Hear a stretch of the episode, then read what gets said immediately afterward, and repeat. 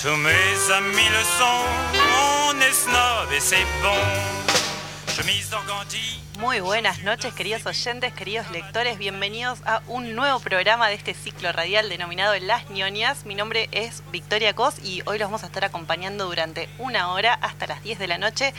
Eh, para las personas nuevas que todavía no conocen este espacio, les contamos que acá reseñamos libros. Es un programa de libros. Eh, estoy con mi compañera Julia Zamora. Hola, Juli. Hola, Vicky. ¿Cómo andan oyentes? Sí, de libros y musiquita, ¿no? Libros y musiquita. Sí, es eh, una temática semanal. Todos los jueves trabajamos un libro diferente, a veces dos. A veces dos. Hemos hecho dos programas ya con dos novelas. Difícil igual estuvo. Difícil, hay que meter todo un poco a presión, pero está bueno. Eh, así que si están aburridos, encerrados, eh, sin demasiadas cosas para hacer, eh, tienen disponibles en nuestras plataformas, en nuestras redes. tenemos un Instagram que se llama arroba las.nionias y ahí tenemos un montón de recomendaciones y después Sí. están subidos también a Spotify todos nuestros episodios. Así que si quieren chusmear, por ahí Sí. está todo disponible. Todo subido, la música también, porque la música también es temática, va con las novelas que elegimos. La rompe toda nuestra carpeta de Esa Spotify. playlist es hermosa, porque Hermosa. aparte es muy ecléctica la música, la pones ahí en aleatorio y, y vas por todas las novelas, ¿viste? Espectacular, sí, así que se las recomendamos. eh, pueden chusmear ahí, pueden entrar, ver qué libro les pinta. Está bueno, está buena hora para leer. Sí. Eh, También estamos desde la semana pasada estrenando nuestra plataforma eh, de streaming por Twitch, Exacto. muy modernas. No, no, estamos, somos por todos sí, lados, sí, abarcamos sí. todo. Todo, tenemos que llegar a todos lados. Hicimos un banner especial para la, para la portada de Twitch. Eh, así que también ahí ese es igual, las ñoñas Sí. con N, no ñ, porque no, no están en las redes las señas. Sí, Eh, y nada, nos encanta leerlos, nos encanta escucharlos, nos encantan sus comentarios, sus devoluciones, así que siempre son bien recibidos. Eh, bueno, las cosas que tengan para decirnos, nos, nos gusta el ida y vuelta, nos gusta que nos Sí. recomienden. Sí, sobre todo cuando terminamos el programa también que nos lleguen mensajes como que les re gustó o los días posteriores, siempre al otro día subimos todo a Spotify. Hay gente que capaz que no nos puede escuchar en Eh. vivo, pero lo, lo, lo escucha ahí, eh, tipo Así- podcast que ha Exacto. subido. Así que nada, eh, tienen muchas posibilidades como para entretenerse eh, con, con nuestra programación. Bueno, les contamos un poquito del libro que vamos a estar trabajando hoy.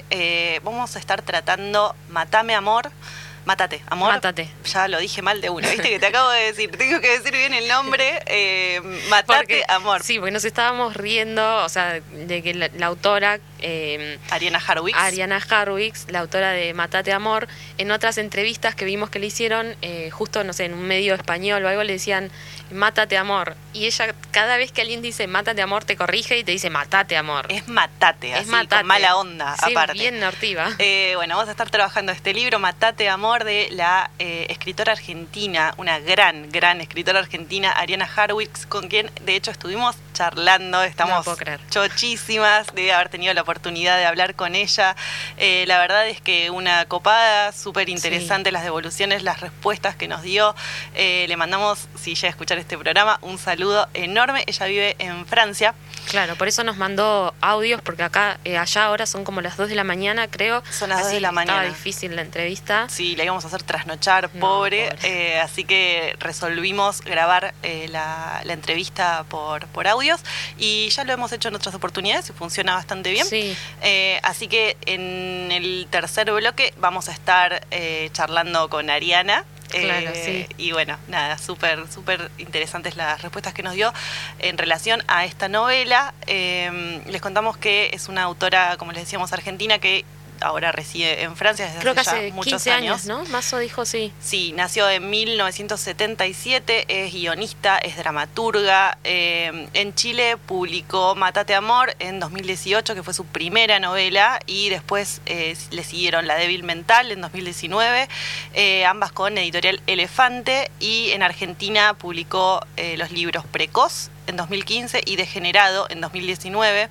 Eh, bueno, muchas de sus obras fueron adaptadas al teatro, publicadas en varios países y fue traducida también a muchos idiomas, inglés, croata, alemán. eh, que también estuvimos subiendo algunas de las portadas. Justo esto que decís que fueron adaptadas a teatro, eh, la que vamos a estar reseñando hoy, Matate Amor, justo la, eh, la actriz es Erika Rivas. Sí, Ese. eso parece súper interesante. Sí, porque aparte ella, eh, al ser también dramaturga, la autora, eh, bueno, algo que, que, que, que vimos que, ella dice en las entrevistas y eso, es que ella se mete mucho, digamos, en cuan- ya sea cuando es a la adaptación del texto a teatro y que incluso se mete mucho en las traducciones, cuando puede, digamos.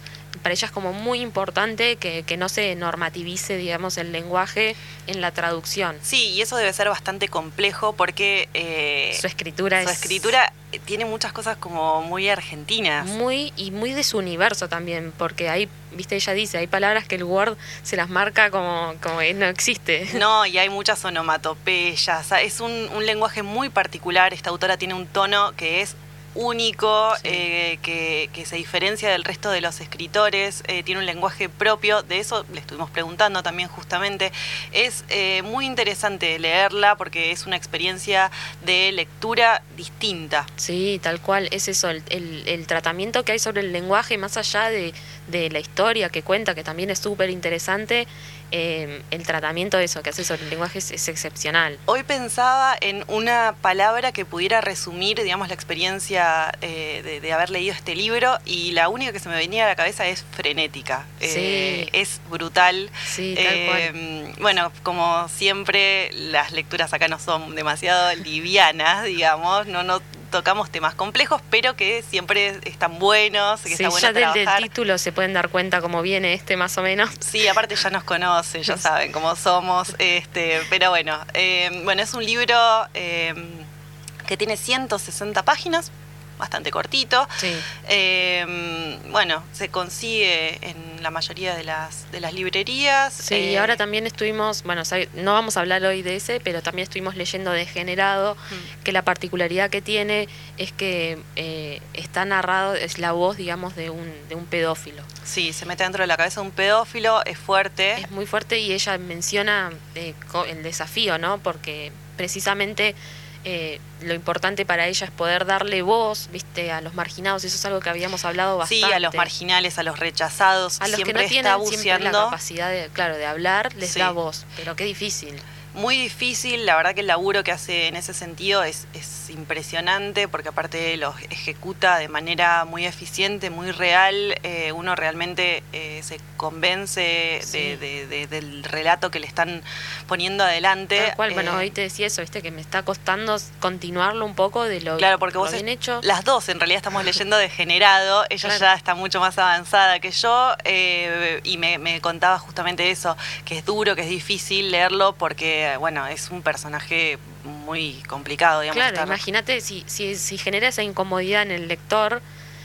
Escribirlo. escribirlo, porque tenés que encarnar un poco eso, ¿no? Para, para poder ser lo más fiel a, a su voz, digamos. Sí, y hay algo, un recurso que ella usa mucho, que es el tema de los monólogos. O sea, ella es Sí. como que se mete dentro de la cabeza del personaje eh, y no tenemos un punto de vista externo. Esto es 100% Monólogo va- interior, sí, es tal muy cual. subjetivo y bueno, y los personajes de alguna forma casi te vomitan el, Sí. el texto y lo que, lo que están sintiendo casi a borbotones adentro suyo eh, y estás todo el tiempo como a punto de estallar, ¿no? Hay Sí. una tensión en el texto que es muy palpable y, y bueno, y te desborda en ciertos momentos. Sí, sí, es la verdad que es, es increíble la escritura que tiene.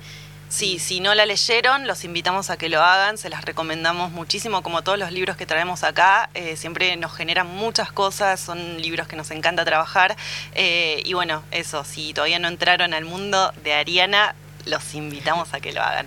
¿Te parece, Juli, que vayamos a escuchar un poquito de musiquita y ya Dale. entrar derecho en, eh, en la reseña de este de la librito? novela. Dale.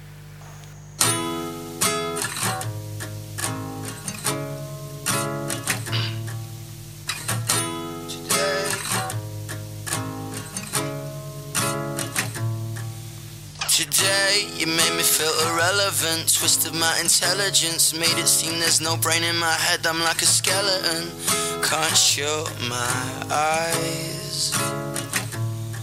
Right now, I feel like I'm an alien. I'm so fucking dangerous. Cover up the evidence with medicine. I can't find the light. All I wanna do is kill somebody, kill somebody, kill somebody like you. You, you, you, you. All I wanna do is kill somebody, kill somebody, kill somebody like you. You, you, you, you. Today you turn me like a corkscrew, fire me like a lawsuit, put words in my mouth that I don't want you to, I lost my clout. And my time is acting as my currency. You can't take that away from me. Young with no accountability. Shoot me down. All I wanna do is kill somebody, kill somebody, kill somebody like. You, you, you,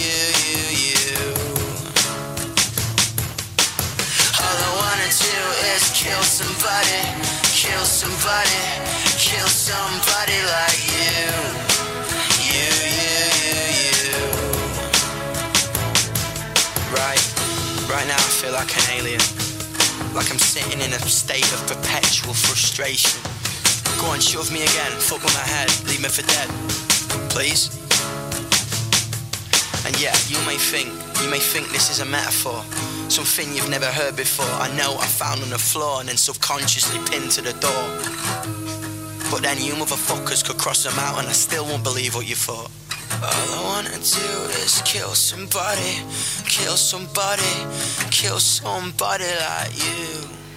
Bueno, acá estamos nuevamente. Antes de arrancar, le quiero mandar un saludo especial a mi hermano Juan José, que nos está escuchando. Así que Vamos. besito grande para, para mi hermano. Eh, Yo creo que mi hermano también está escuchando. Le mandamos Ramiro, saludo al hermano de. Juli también y a las abuelas. A las abuelas siempre, por Las abuelas que nos siguen always, o sea, las primeras en llamar después del programa son las abuelas. Sí, sí, sí. Bueno, vamos a estar hablando un poquito de esta novela de Ariana Harwicks, Mátate, Matate, Amor. ¿Viste? Otra vez. ¿Por qué no sale el español neutro ahí? Eso es de ver tantas películas dobladas. Matate, Amor. Una novela que tiene a la maternidad como un campo de batalla, ¿no? Sí. Eh, se mete de- en temas incómodos, en temas muy tabú. Eh, tenemos a una protagonista que, como les contábamos hace un ratito, eh, tiene un monólogo interno muy, muy complicado. Sí, es como que dice, o sea, me, me gusta esto porque te muestra como los pensamientos así en, en crudo, ¿no? Que tiene ella, la, la protagonista, digamos, y, y son pensamientos súper oscuros. Sí, eh, acá estoy leyendo uno. estrés. A ver, Dice, estoy cansada de que no esté bien andar escopetazos o denigrar al bebé. O sea, te tira estas cosas. dice un montón de cosas que de hecho a ella muchas veces le preguntan eh, sobre esto que, que está tan de moda ahora decirlo políticamente incorrecto. Sí, Que en realidad si la, la literatura no viene a hablar de todo esto eh, y a poner en palabras lo que claramente es algo que mucha gente piensa o siente, pero que no se habla. Bueno, ella los- dice en una entrevista que la- la- el acto de narrar, digamos, de escribir un libro, tiene que ser necesariamente incómodo. Digamos, si no te vas a correr de lo, del sentido común y, y de lo que está permitido, y digamos que tu, tu obra no sé si va a tener mucho valor. Digamos que el arte necesita de eso como para poder nutrirse y hacer algo valioso, digamos, Sí. algo que se precie. Entonces tenemos a esta protagonista eh, que está un poco, digamos, eh, incómoda, eh, molesta, eh, está casada. eh, habita en una casa lindera, un bosque, tiene un hijo chiquito, un bebé. Eh, y, y cada dos por tres la vemos escaparse, ¿no? Al, Sí. al bosque cuando ya vemos que no da más, eh, que está por explotar, porque la sensación que tiene el lector es esa, que estás está todo el Sí. tiempo a punto de, de explotar y no sabes si, si va a salir corriendo, si va a matar a alguien, si... eh, Es como que es eso, es una persona que está atravesando mucho estrés por muchas razones y, y tiene como un, eh, un contacto o una cercanía a este estado primitivo del ser humano. Hmm. Yo creo que también en relación a eso es que se va al bosque, la flashea mucho con un ciervo. sí, la como figura que del ciervo nos viene persiguiendo. nos viene persiguiendo, nos viene, yo estuve pensando de esto, es como una teoría conspiranoica que tengo a partir de esto, porque no solo en la peli esa que vimos, eh, la que la recomendamos, On Body and Soul, del Exacto. ciervo, Sí.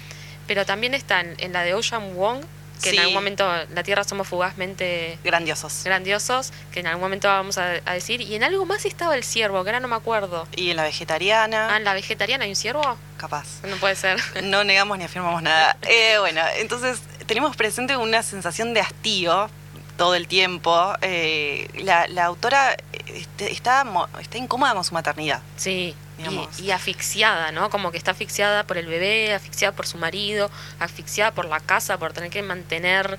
Sí, esta- no le gusta su rol, se- siente oprimida eh, y, y de alguna forma la autora nos lleva eh, a un pulso que es como medio desquiciado, ¿no? En este sentido. Es desquiciado y en, y en muchos momentos violento. Lo que pasa es que el lector no sabe si todo eso se va a quedar en el plano de, de su subjetividad, digamos, de su cabeza, o si en algún momento Va lo, lo va a exteriorizar y, bueno, revienta todo. Claro. Eh, y, y ella intenta de alguna manera de- desesperada casi por liberarse de, de todos esos mandatos, de lo que se espera de ella, de su rutina de madre, esposa, dueña de casa, de un marido que es medio pusilánime, digamos, de, un, de un hijo que parece que fue como conseguido a la fuerza. Eh, y entonces vemos este monólogo que es casi como una catarsis eh, salvaje que, que tiene ella en su mente y que la autora nos muestra como a través de una ventanita. Claro, y es muy interesante porque en este monólogo ella se permite, digamos, la protagonista se permite esto, eh, poner sobre la mesa un montón de cuestiones en relación a, la familia, a la pareja, a la maternidad, que se supuestamente deberían ser de tal forma, pero ella como que las descubre y dice, bueno, está todo esto también, que es horrible, y, y dice cosas como, bueno, llega un punto en el que también eh, automatizamos hasta decirle amor a nuestra pareja y, y que en un momento dice, somos parte de esas parejas que me- mecanizan la palabra amor hasta cuando se detestan. Amor, no quiero volverte a ver. Sí. Como que eso, viste, en todo momento es, es- ella está haciendo como una reflexión eh, so- sobre su vida en el, Sí, sobre lo momento, cotidiano, sí. sobre lo normal, también sobre el lenguaje. Y eh, entonces cada dos por tres también la vemos que se escapa, se escapa a, a los pastizales, se Sí. revuelca en la tierra, se masturba, se esconde eh, y de alguna forma, claro, recurre a esta mirada protectora de este ciervo medio misterioso. Como y- que los ojos la calman, la mirada de, de ese ciervo, ella, yo creo que en todo esto que no se siente comprendida para nada, sí se siente, como se siente cierta empatía con el ciervo, con el animal. Eh, eso no me parece que esté de- deliberado al azar así. Y, y hay, hay una frase que, que pone en el libro eh, que a mí me llamó mucho la atención. Dice, si tu niño llora tanto como para terminar con tu entereza y sientes que estás a punto de perder el control, huye. Eh, y ella hace eso, ella está todo el tiempo a punto de perder el control y huye permanentemente y, y se escapa en un momento... Dice eh, que el marido se acerca y dice, "Ch, ¿no estás escuchando que el bebé está llorando? Como que ella dice que llega un punto en el que ya ni lo escucha, digamos, No, el llanto por estrés. de algún sí no está estresada también está como un poco alienada por toda esa desesperación Eh, tiene escenas muy crudas como por ejemplo cuando ella está mirando por la ventana al marido que, está medio dormitando si no recuerdo mal y el bebé que se acerca al fuego. Sí, y el bebé se quema las manos mientras ella lo está mirando. Sí, eso es tremendo. es tremendo porque Como que ella no hace nada, ella todo el tiempo te muestra, no sé, ponerle que está como harta. está ¿no? Como harta y- Sentada con el pantalón desabrochado, como diciendo, esto soy, así como achanchada todo el día. Sí, tenemos, tener, tenemos que tener en cuenta también que estamos ante una mujer eh, que tiene un cierto grado académico, que lee, que bueno, que ya Muy no puede leer. De hecho, sí. ella se dice a sí misma, lee, idiota. Claro, Eh, como para despertarse un poco de. Porque de no toda le esta gusta, idiotez. no le gusta la situación que está atravesando, no está cómoda con, con su nuevo rol. Y, y bueno, y los pensamientos bullen adentro suyo como un volcán, digamos, en erupción, eh, como una bomba que está a punto de explotar por los aires todo el tiempo. Eh, y bueno, y la vemos a, a- a- a la protagonista ver cómo su bebé se acerca al fuego y se quema las manos. Y, y el que lo lee, yo estaba, uy, qué mala madre, ¿no? Sí. Decís, ¿qué, qué- dejaste a tu bebé que se queme las manos. Entonces te lleva todo el tiempo la autora a esta incomodidad, a esta sensación de, de- de cuestionar, digamos, eh, e- ese lugar que, que estás que estás atravesando, que estás Claro. viendo eh, en la protagonista. Y, y está bueno, está bueno cómo juega con ese recurso. Tengo una cita acá que es. na- eh, no, no, no, voy a spoilear nada, pero es, es como, me gusta como característica de, de esto, hasta qué punto ella se ve que está tan aburrida con esta vida así que no que no, no, se siente que es para ella, claro, tal cual, que hasta juega, en un momento dice que se pelea con los vecinos o algo cada tanto, pero hay una cita, la voy a leer, dice, los días que mi marido sale de viaje pongo un bebé de plástico en el asiento trasero del auto, en pleno verano. Me divierte ver la cantidad de vecinos y empleados estatales que se alarman. Me gusta mirar sus reacciones de buenos ciudadanos, de héroes queriendo romper el vidrio y salvar a la criaturita de una muerte por asfixia. No, ¿Por qué hace eso? Me encanta. Es tremendo, tremendo.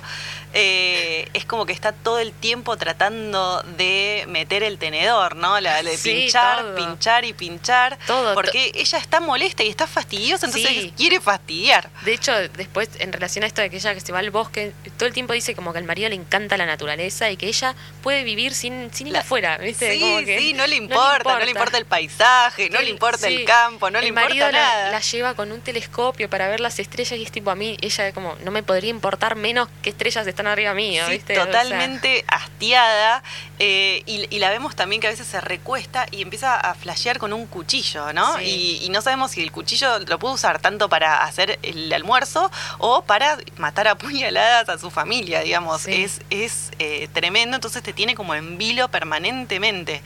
Pero otra vez, eh, digamos, la autora está trabajando con estos personajes que son marginales. yo según las, las, entrevistas que estuve escuchando y lo que ella cuenta, le, le interesa abordar la cuestión del abismo, ¿no? De, estar, de la gente que está en la cornisa, de entrar en la cabeza de alguien que es normal, digamos, eh, que, que, visto desde afuera no, no, no te dice nada, pero que, atraviesa momentos de crisis fuertísimos. Claro, es que juega mucho para mí con eso, con los pensamientos más internos, más íntimos, más oscuros, eh, con esto de que, que viste que está esto, bueno, todos lo piensan pero nadie lo dice. Bueno, sí. juega mucho con eso, me parece. Em, y, y cómo la, la, la, protagonista se trata de, de, intenta desatar, ¿no? Acá en, la contratapa, que la escribe eh, Romina Reyes, dice, no hay ruptura que no sea violenta, ni reclamo sobre el propio cuerpo que no signifique atentar contra esos otros que la atan. Claro. Eh, entonces está todo su entorno diciéndole, vos tenés que ser esto, tenés que ser una buena madre, tenés que querer a tu hijo, tenés que ser amorosa con tu hijo, tenés que ser amorosa con tu esposo, tenés que... Y, ella anda con un cuchillo como rompiendo todos los globitos de lo que debería hacer, ¿no? Claro, y entonces está sacando a la superficie todo el tiempo esas pulsiones eh, primitivas, digamos, del ser humano y incursiona la, la, psiquis de las personas, pero desde un lugar amoral. Ella lo, la, autora lo menciona mucho esto, no le interesa el, juicio moral dentro de sus personajes. No, para nada, claro. Eh, de hecho, eso, se, se, da el gusto de decir todo. Se da el gusto de decir todo, es muy brutal. Pensemos aparte que ella escribe este libro... Eh, cuando ya es madre, de hecho ella cuenta que escribe eh, Matate Amor con su hijo llorando atrás, eh, atendiendo, atendiendo a, un, a, un, nene chiquito. Eh, y bueno, ella dice eso, que, que, eso fue un punto de inflexión en su vida, digamos, de que, que, que esa experiencia la, total, la, marcó. Y que si bien los personajes no son autobiográficos, eh, porque eso se lo preguntaron y ella lo explica, no son autobiográficos, los sentimientos muchas veces sí. Claro. Eh, y eso está bueno. Eso, eso charlábamos hoy, que se nota mucho porque es tan precisa realmente a la hora de describir sentimientos, sensaciones, que no queda otra que sean cosas que haya sentido pero sí eh, después, bueno, cuando, cuando le preguntamos algunas cosas, nos dimos cuenta de también cómo funciona la, mente creadora o del escritor que une, ¿no? Bueno, eh, una escena eh, creada, ponele, imaginaria, pero con sentimientos reales. Sí. Entonces, bueno, está bueno porque es, la máscara de la ficción, claro, que, te, que, te, permite exteriorizar cosas que en situaciones externas, digamos, son tabú, son incómodas, que son políticamente incorrectas. Claro, imagínate si saca esta y dice que es autobiográfica, le sacan la tenencia de los nenes o no. y digamos que sería un, poco, quemarse. un poco complicado. Eh, entonces, bueno, vemos, vemos esto, vemos cómo ella, la protagonista, de alguna forma también eh, tiene miedo de, la condena social, de, de, del el rechazo que puede llegar a generar todas esas cosas que le están pasando, entonces trata de hacer lo que puede con lo que tiene adentro. Sí, y en el medio también como que le generan, se le generan otras cosas, como con el marido tienen, tienen discusiones así, bueno, casi absurdas en algún punto, como que a ella le molesta todo de él, cómo respira, cómo todo. Es que ella la, vemos como una bestia atrás de las rejas, ¿no? O sea, que, que, que eh, es una mujer de clase media eh, que pasa de la autocompasión a la autodestrucción y como que siente un llamado salvaje que le pide que se arroje afuera de esa vida, que se lastime. Eh, de hecho, en un momento ella atraviesa un vidrio sí, bueno, con su cuerpo, se lastima, eh, está todo el tiempo jugando con eso, y en un momento lo hace. Eso, porque tengo acá la cita, justo lo iba a leer, que al principio de la novela ella dice, cuando arranca la novela, dice, camino hacia el ventanal, siempre juego a que lo atravieso y me corto entera, siempre quiero cruzar mi propia sombra, a punto de estrellarme, me detengo, abro. Pero después lo hace. Después lo hace. Y es tremendo porque encima el marido, viste que no le da como bola es como que ella queda, porque hace y se va al bosque, o sea, lo atraviesa y, se va al bosque toda ensangrentada. Y se queda ahí. Y se queda. Eh, languideciendo durante un rato largo. Y es como que el marido. Eh, nadie como que ya se lo esperaban o, bueno, no sé, debe funcionar así la familia. Eh, entonces, sí, y, explora un poco la relación, ¿no? Con los hijos con, y, con el deseo de escapar, eh, que eso me parecía muy, muy interesante. Yo hoy eh, justo lo estaba charlando con otras personas en relación a este, a este libro y me contaban que hay eh, por ejemplo, un movimiento, salió en las, en las noticias hace poco, de una mujer que creo que es brasilera o argentina, eh, que, creó una especie de grupo de, de madres arrepentidas.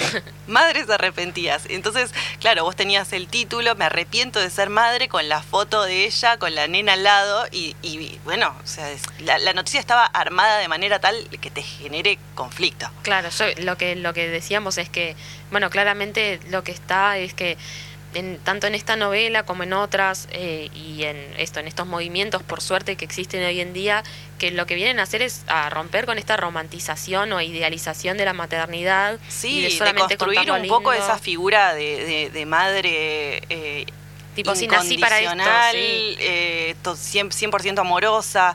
Están aquellas que también dicen, a ver, esto no era para mí, la estoy pasando mal, eh, me arrepiento, eh, nada, y, existe, y está bueno que cambiemos un poco el paradigma y que, se, empiece a, que se hable, que se empiece a ver, porque, porque si no, no está bueno, digamos, a ver, las personas que están pasando un mal momento, que se sienten frustradas con su maternidad, paternidad, porque esto no diferencia género, eh, se frustran, la pasas mal. Entonces, en este sentido, a mí también me, me, moví, me movilizó mucho este, este libro porque me pareció interesante desde ahí, digamos, como que tiene muchas capas eh, y esta es una. Sí, es muy interesante eso, sí.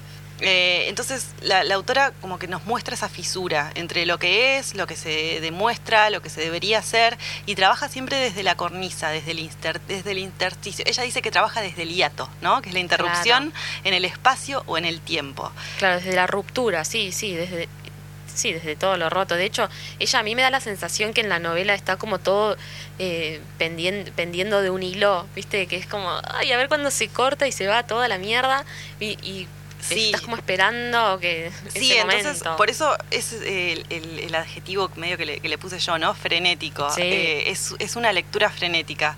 Eh, y, bueno, y vemos. Ella.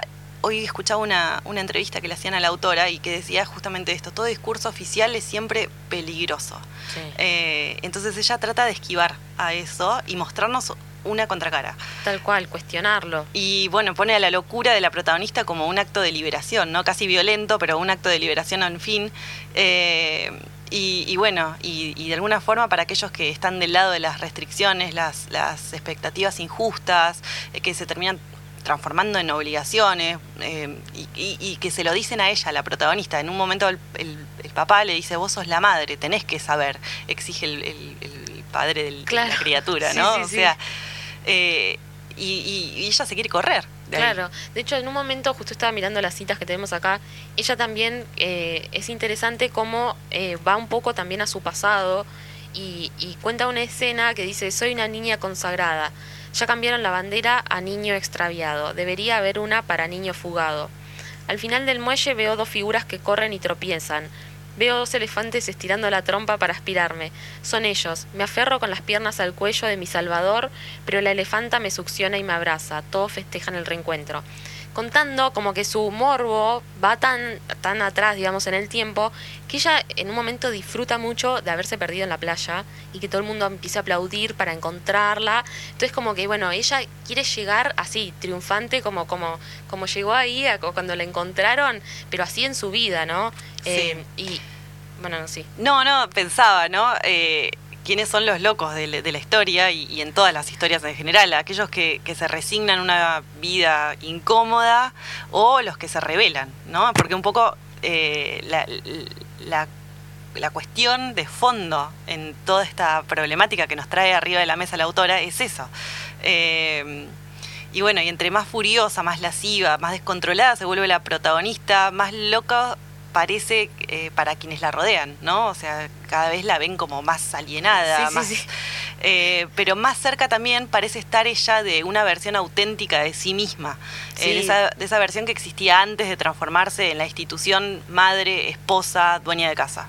De hecho, las cosas que dice también en relación, o sea, dice cosas buenas también en relación a la maternidad y eso, pero son muy interesantes porque tienen, tienen que ver ya con una cuestión más interna de ella y más como romántica, pero por ejemplo, no sé, en un momento dice que, que quería que la primera palabra de su bebé sea una, a ver, le estoy buscando la cita pero no la encuentro, pero que, la, que dice... Que quiere que sea una palabra bella. Claro, dice, acá está, dice, me importa más eso que su seguro médico. Y si no, que no hable. Que diga magnolia, que diga piedad. No mamá o papá, no agua. Es que ella también nos muestra el amor gigante que tiene hacia su bebé, pero casi desde un lugar medio animal, ¿no? De, un animal hacia su cría.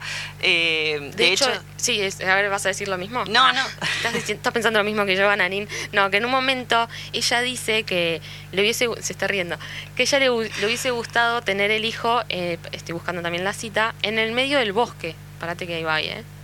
Acá dice, eh, yo quería parir un hijo no declarado, sin registro, sin identidad, un hijo apátrida, sin fecha de nacimiento, ni apellido, ni condición social, un hijo errante, no parido en una sala de partos, sino alumbrado en el rincón más oscuro del bosque, no silenciado con chupetes, sino acunado con el grito animal. Es que a ella le molesta la estructura, digamos, le molesta la mirada del otro y el mandato. silenciado con chupetes, porque el mandato es eso, te viene a, silenciar, o sea, como que la estructura en general te silencia en términos de, bueno, vos tenés que hacer esto. Si te corres un poco, que es cuando uno libera su propia voz. Se vienen los dedos inquisidores. Claro, y ella, claro, rompe con eso ya desde bebé, ni chupete quiere. Eh, ella, la, autora dice que esta es como una especie de novela de despotrique, ¿no? Como que está todo el tiempo despotricando la, la, protagonista. Una cosa interesante también es que cuando ella se va, en un momento como que la, internan, ¿no? no está demasiado explícito. Eh, de hecho, nadie tiene nombre en la novela, ¿no? Ni, ¿Viste? Ni el, no sabemos cómo se llaman los personajes, nadie tiene nombre, pero cuando ella se va, las cosas parecen como funcionar de manera casi idílica, ¿no? Entre el padre y, el bebé. Sí, de hecho creo que era en relación a eso que, te, que en, eh, digamos, como en contraposición te cuenta este, esto que conté de cuando estaba en la playa, de que la encontraron y volvió todo bien lo cuenta como que se, acordó de eso cuando volvió a la casa después de estar internada y dice, entré en mi casa, todo relucía, había cambios, un microondas con la hora titilando, un mantel, un teléfono nuevo, ahora inalámbrico, con anotador. Dice, los movimientos de ellos eran halos de luz, el reflejo del primer cuchillo con el que soñé volvió a mi mano cuando vuelve, es como que ella dice, claro, que quería, que, que ella quería volver y que esté todo impecable, que es como la reciben, pero también no le gusta esa sensación de, ah, estuvo todo bien cuando yo no estaba. No. Como que el problema está dentro suyo. Eh, bueno, y para, para, ir cerrando un poco, eh, la, autora decía eh, que uno siempre escribe contra algo. Creo que en este caso escribe contra el, el, tabú, digamos, de de todo lo, maternal que circula y fluye a, nivel social y que de alguna forma eh, es, es, un mal tan abarcativo, digamos, esto de, de no poder hablar de, aquellas cosas que, bueno, a ver, si tenés hijos, capaz que un día está buenísimo y otro día la pasás mal. Claro, porque, o sea, yo entiendo que la sociedad necesita ciertos tabúes, algunos, pero hay otros que si no los hablas, eso es como que uno termina reproduciendo ignorancias también. Porque si no das el espacio para que se hable o si lo censuras, eh, porque no se puede o, o porque no es el deber ser de Sí, una caretear madre. las cosas Es siempre como- termina en lugares Claro, porque después al final es eso, tenés situaciones para las que no estás preparado porque nunca nadie te contó, porque nunca nadie lo habló, o- Más- o, no sabes con quién hablarlo porque es como van a decir que estoy re loca si les digo que no sé. Más en esta actualidad, ¿no? En la que todo tiene que ser positivo y feliz Sí, y, sí. y copado y solo Hay que se muestra lo lindo en Instagram con las fotos de la gente que es contenta y está todo bien. Claro. Y bueno, nada, está esto otro también, vamos a mostrarlo, existe, o sea, pasa. Eh, y me parece que está bueno, que es valioso y que siempre es eh, interesante leer una voz que pone en escena esto, ¿no? Sí, tal cual. Así que bueno, esto fue un, un paneo más o Sí, menos un general, sacudón. un sacudón de esta novela Matate Amor, mira lo dije bien. Muy bien. Matate Amor de Ariana Harwicks. Nos vamos a ir a una breve pausita, vamos a escuchar algo de música como para distender, relajar y nos vamos a escuchar después a la autora y lo que nos respondió con las preguntas que le hicimos. Genial. Dos, un, dos,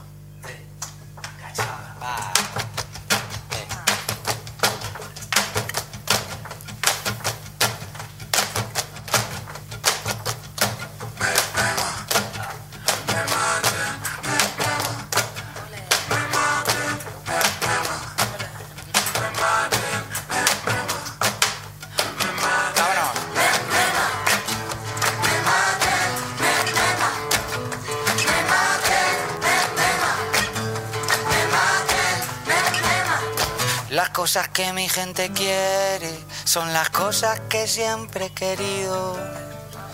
Una copita para brindar y otras dos para los dos que vienen contigo.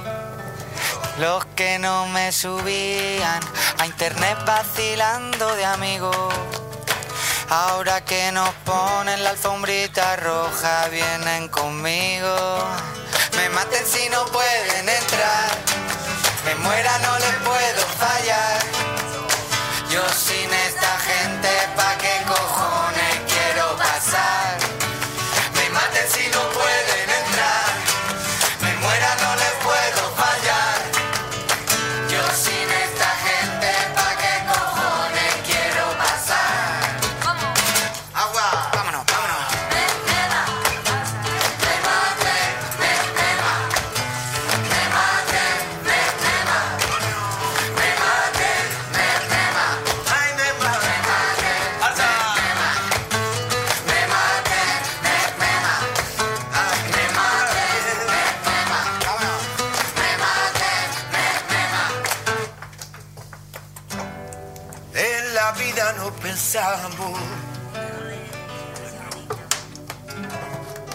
la gloria es el dinero.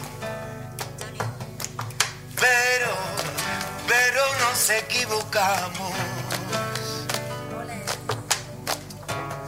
Nuestra gente es lo primero. Pibe de la puerta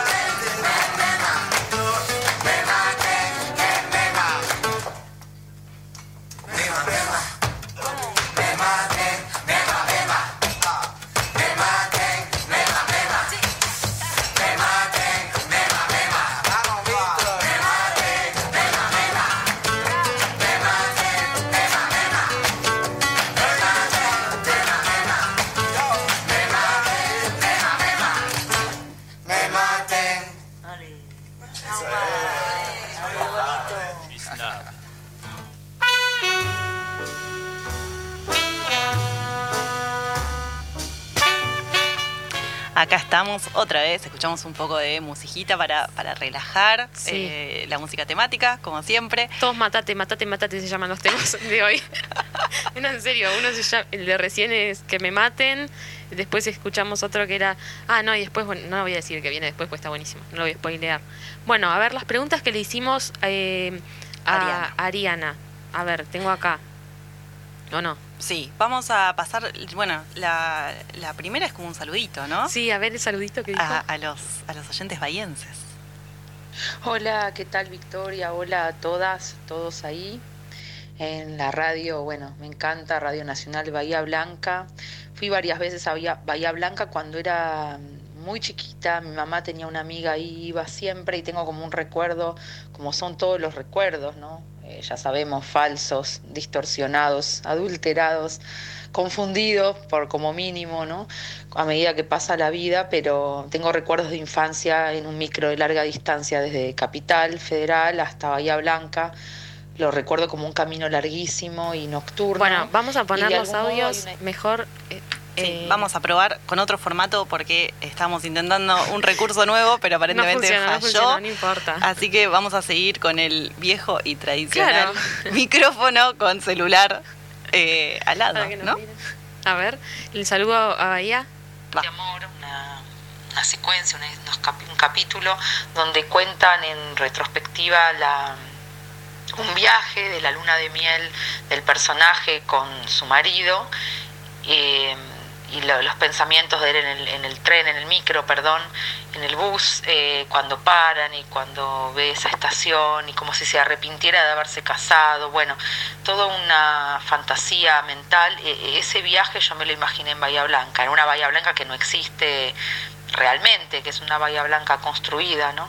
De ficción, ya que vamos a hablar de ficción y realidad, también como lo es en menor medida, pero también Buenos Aires, ¿no? La Buenos Aires que dejé hace 15 años casi y a la que vuelvo todos los años, eh, pero a visitar, estoy y no estoy, vivo y no vivo ahí, y se establece una relación muy, muy extraña, como con, yo supongo que como con alguien que uno amó y deseó y ya no ama ni desea, o con alguien muerto, ¿no? Eh, que también está vivo, alguien muerto, bueno, eh, pero me encanta la radio y me parece una linda oportunidad que hablar de Matate Amor con ustedes.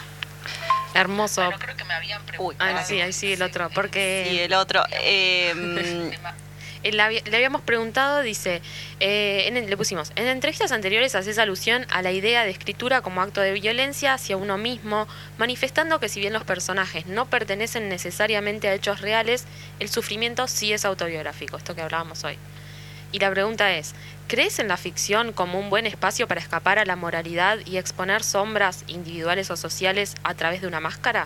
y esto es lo que nos respondió. Bueno, creo que me habían preguntado y no sé, eh, digamos, es un tema complejo, pero ¿cuál es la relación entre la autobiografía, la llamada autobiografía, la, la gran cuestión, eh, y lo que uno escribe? ¿Cuál es la distancia, ya que hablábamos de distancia con, con el objeto, con lo real? ¿Qué, mm, ¿Qué pasa ahí entre el acto de escritura, el autor, el personaje, el narrador, los, los seres humanos de carne y hueso? Yo diría que la escritura siempre es instalarse en un limbo, ¿no? En algo, en una especie de limbo, de limbo, de frontera, de, de no lugar, bueno, todas esas figuras, esos tropos que ya sabemos y que muchos autores que a mí me encantan, poetas, cineastas, lo trabajan, ¿no? Siempre me gustó el cine de Andrei Tarkovsky, el ruso, porque no se sabía nunca dónde transcurrían sus películas. ¿Dónde es? ¿Es Polonia? ¿Es Bielorrusia? ¿Es Ucrania? ¿Es un mundo imaginado? ¿Es un plato volador? ¿Es, ¿Están todos los personajes ya muertos? ¿Es el paraíso? Bueno, esa especie de confusión eh, eh, tan ontológica a mí me encanta.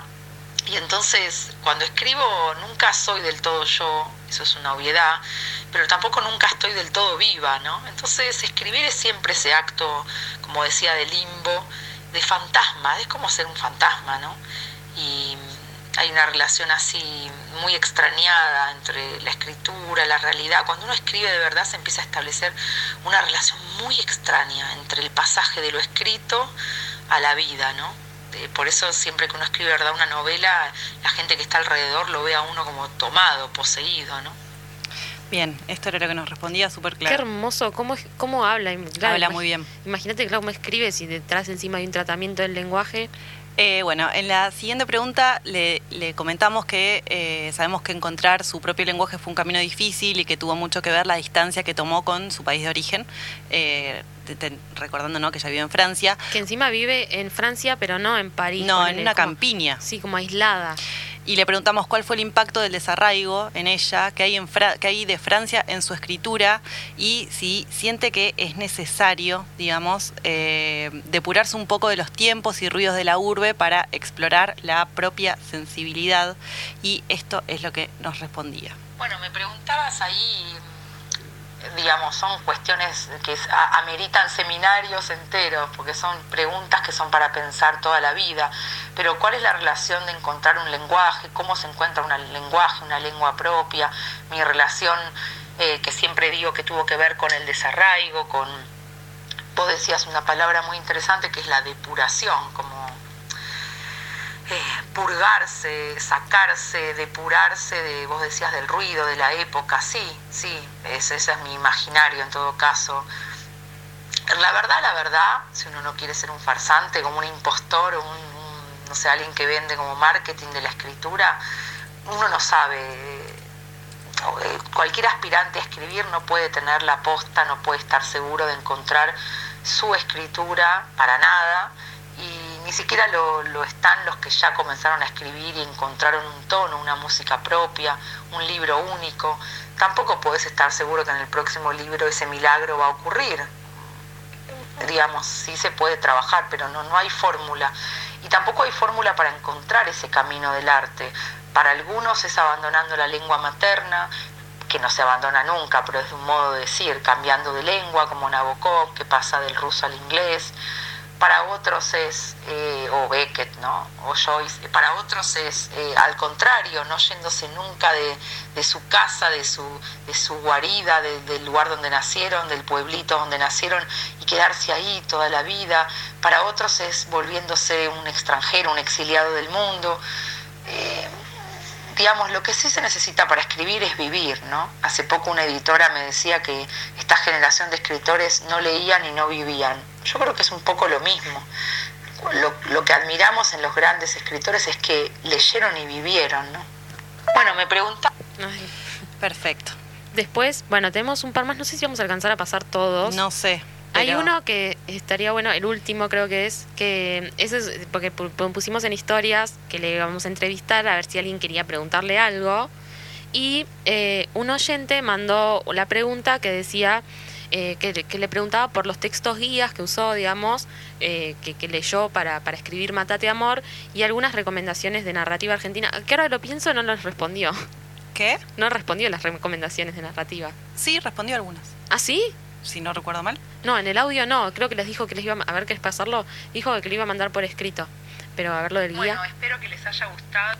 No, no bueno, respecto a la pregunta del oyente, eh, ya me contarán después, espero que estos audios eh, y que, esté, mi voz eh, llegue ahí hasta Bahía Blanca. Eh, no hay una guía textual, no hay una guía, digamos, que podría haber sumado como anexo, como índice o como nada, como tabla de, de digamos, como mesa de trabajo de Matate Amor, mi primera novela, porque la verdad que no soy consciente, o sea, alguien que estudiara en todo caso lo que yo escribí podría encontrar un montón de, de, de génesis, de genealogías, de linajes, digamos, hacia atrás, hacia adelante, pero lo, lo mío fue muy ecléctico. Yo estudié teatro, estudié muchísimos años cine, después ah, filosofía, fotografía, llegué al final a la literatura, estudiando literatura, ¿no? Entonces no tengo una formación clásica y me influenció tanto el cine independiente americano, como el cine ruso o digamos de Europa del Este, Polonia, el cine o el cine alemán, también las pinturas, las pinturas expresionistas, las pinturas de los pintores de guerra, los relatos de guerra. Hay, digamos, em,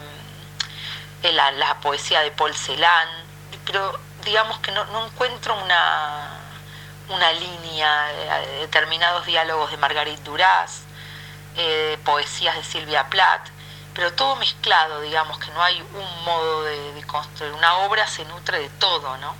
De una iglesia del siglo XV que viste una vez en un pueblo, ¿no? Respecto de las recomendaciones, lo voy No, a mandar sí. por escrito. Porque Sí, eso, no- eso. Porque dijo que, que ella leía más clásicos o autores muertos, digamos, que Sí. contemporáneos. Le preguntábamos, eh, porque nos preguntó un oyente, por narrativa argentina contemporánea, y ella nos dice que sí, que ha leído sobre todo muchas autoras, mujeres. Sí, yo me acordaba que eso, que nos había recomendado autoras. Claro, eh, pero después- me, me había olvidado lo que lo la- tenía que ser argentina. Claro, sí. Eh, pero bueno, algo, algo, algo ahí respondió. Eh, nos quedan afuera algunos audios, capaz que después los compartimos. sí, estaba por pensando redes. eso, que los podríamos subir a Instagram, porque la verdad que... Sí, todo lo que dice es súper interesante. Para tomar notas, sí, tal cual, para hacer un seminario, como dice ella. Bueno, y vamos a estar leyendo ¿no? ahora en el cierre unos poemitas de Silvia Plath, Sí. eh, que es, eh, como, como acaba de mencionar, una de sus autoras Sí, preferidas. Y de hecho en, en la novela menciona en un momento que como que se iba a poner a leer a Silvia Plath, así que bueno, elegimos como temático por eso. ¿Querés Bueno, que vamos a otro? escuchar un pedacito y volvemos como para el cierre y la lectura de poemas.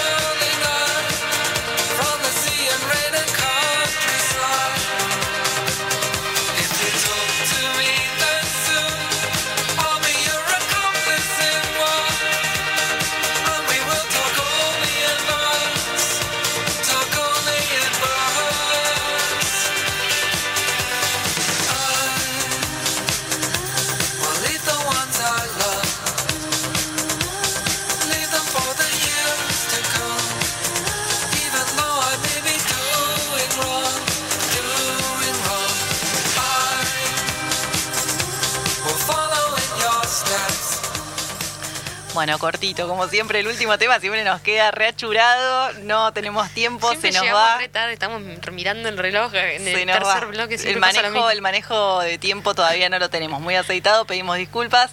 Bueno, vamos a cerrar con poemas, como le decíamos recién, de Silvia Plath. Voy a leer yo, el primero se llama Nacidos Muertos. Estos poemas no viven, es un diagnóstico triste. Crecieron lo suficiente sus dedos, de los pies y de las manos, sus breves frentes hinchadas de concentración. Si se perdieron de pasear por ahí como la gente, no fue por una falta de amor de madre. No puedo entender lo que les pasa, en forma, número y en cada parte son apropiados. Se asientan tan bien en el líquido de los frascos, sonríen y sonríen y sonríen y me sonríen. Y aún así los pulmones no se les van a inflar, ni, ni va a marchar su corazón. No son cerdos ni siquiera peces, aunque tienen un aire a lechón y a pescado, que si estuvieran vivos sería mejor, porque así era como estaban. Pero están muertos y su madre casi muerta de distracción, y la mira fijo ellos con estupidez y no hablan de ella. Voy a leer Soy vertical. Soy vertical, pero preferiría ser horizontal. No soy un árbol con las raíces en la tierra, absorbiendo minerales y amor materno para que cada marzo florezcan las hojas, ni soy la belleza del jardín de llamativos colores que atrae exclamaciones de admiración, ignorando que pronto perderá sus pétalos. Comparado conmigo, un árbol es inmortal y una flor, aunque no tan alta, es más llamativa. Y quiero la longevidad de uno y la valentía de la otra. Esta noche bajo la luz infinitesimal, infinitesimal de las estrellas, era muy largo. Eh, los árboles y las flores han derramado sus olores frescos. Camino entre ellos, pero no se dan cuenta. A veces pienso que cuando estoy durmiendo me debo parecer a ellos en la perfección, oscurecidos ya los pensamientos. Para mí es más natural estar tendida. Es entonces cuando el cielo y yo conversamos con libertad. Y así seré útil cuando al fin me tienda. Entonces los árboles podrán tocarme por una vez y las flores tendrán tiempo para mí. Muy lindo, los poemas Sí, de Silvia Plath. Los vamos a compartir en, en Instagram también para que los tengan. Eh, y bueno, nada, se nos fue el tiempo prácticamente, ya estamos cerrando. Con respecto al libro de la semana que viene, todavía no lo tenemos definido. Como bueno, igual vieron que hicimos lo que quisimos, porque la semana pasada habíamos dicho que íbamos a reseñar El, Palacio, de la Luna, sí, de Paul Nos Auster. copamos con, en- con, con Ariana en el medio y dijimos, chau, ¿viste? Sí, cambiamos, pegamos volantazo, así que... y- Pero salió bien, salió con entrevista y todo. Eh, bueno, ahora todavía no tenemos definido. eh, tenemos algunos que estamos barajando, pero todavía no está cerrado el tema. Capaz que lo sometemos a votación, no sé, eh, en redes, vamos a ver qué, sí, qué estén pasa. muy atentos a las redes, porque encima vamos a estar haciendo sorteos también en algún momento. Va a haber sorteitos de libros, así que sí, síganos, síganos en las cuentas de las ñoñas que pasan cosas muy interesantes por allí. Eh, bueno, esto ha sido todo por hoy. Esperemos que les haya gustado el programa, que les haya resultado tentador la lectura, que conozcan y lean a eh, la genial, brillante Ariana Harwicks, se la súper recomendamos. Y bueno, ahora vienen las chicas de Agenda Bahía con toda la actividad cultural de la ciudad de Bahía Blanca. También se las recomendamos, quédense escuchando, cuídense, eh, usen mucho alcohol en gel. Aprovechen a leer mucho este confinamiento. Aprovechen a leer, sí, eh, tengan, tengan mucho cuidado que la cosa está muy picante. Sí. Así que bueno, vamos a estar cerrando este programa. Nos despedimos hasta el jueves que viene a las 21 horas. Seguimos en redes. Adiós.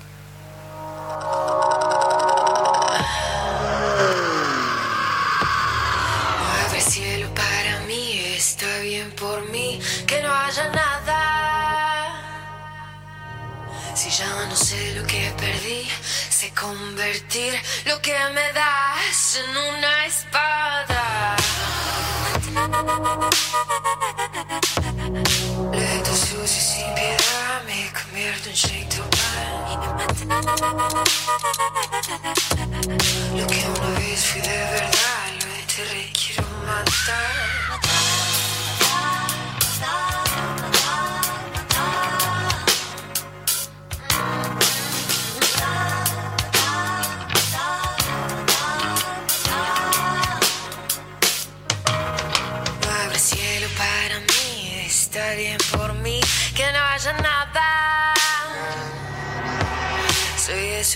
Vez temí y me escondí para encontrarme en otras caras. Lento, sucio, sin piedad, me convierto en Shake to Lo que una vez fui de verdad, lo enterré y quiero matar.